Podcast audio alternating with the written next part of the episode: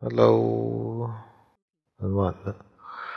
我现在录这一个音频，大概是晚上十二点四十分左右。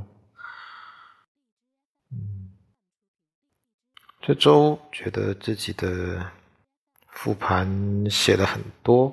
那如果是抽一个主题说了，抽一个主题说出来说的话呢，嗯，那应该是。哦，其实蛮不想用“内卷”这个词，但是呢，确实“卷”这个字呢，非常清晰的描述了现在有蛮多职场人士面临的这一个困境啊，就是这种卷入，它不但不单单会卷入你的。时间，你的精力还会把你的心智、心智啊进一步的转入进去啊。不好意思，虽然应该是我的我的普通话啊考试应该是考了个考了个二乙的啊，但结果还是啊口音还是还是在啊，保留一些一些个人的风格吧啊。其实如果不是为了把那个。教师资格的啊，那个认定拿到的话，也没必要考那个证啊。难道说不好普通话就不能教语文了吗？这太扯了！你看莫言的普通话说的好吗？是吧？OK，那其实啊，回到“卷”的这个词来说吧，就是，嗯，当你呃怎么说呢？就是当你的一个你想要。胜任某件事情的那个动机比较强的时候呢，你确实，你你会有很强烈的愿望，想要在企业啊，想要在你所在的公司做出一点成绩来，然后就不自觉的会给自己加了很多的压力。哦，那这一部分的压力呢，有一些可能是良性的，有一些可能是不必要的，我们有没有这个觉察的能力，去把没有必要的那部分压力给去掉，或者是呃转移到别的一些什么地方去？那这个东西就非常重要了。那可能有一些小的技巧哈，有一些小的技巧，比如说你可以做一定的心理隔离。那现在的工具呢，还是有一个好处啊，比如说。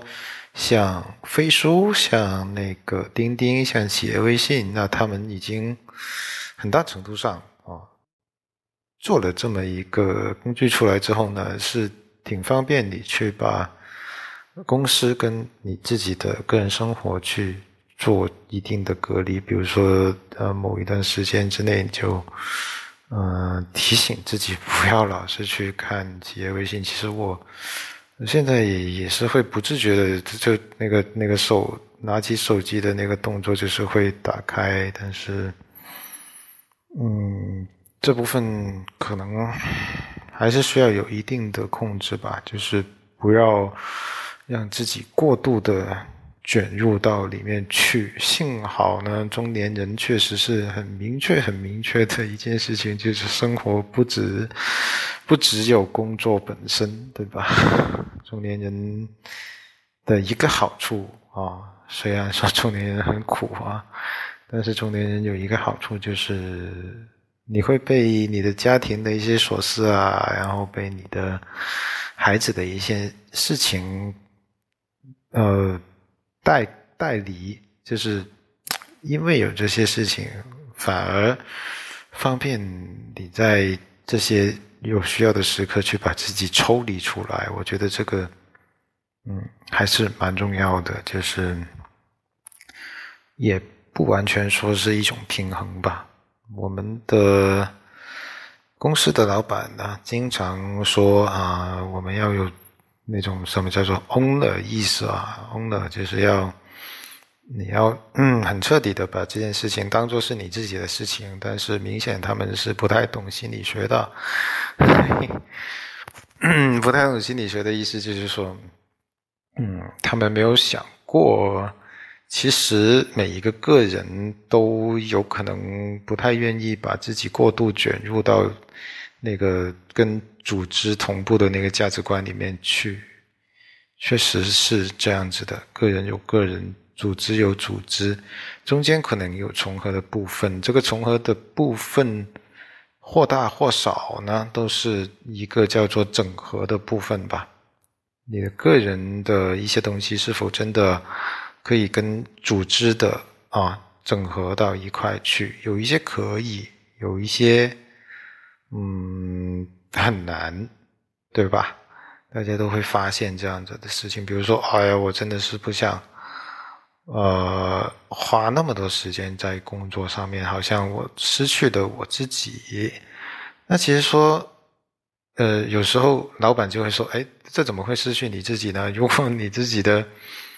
对你自己的那个部分没有跟公司的东西结合到一块的话，你又怎么能够发发呃发挥你最大的价值呢？对不对？是吧？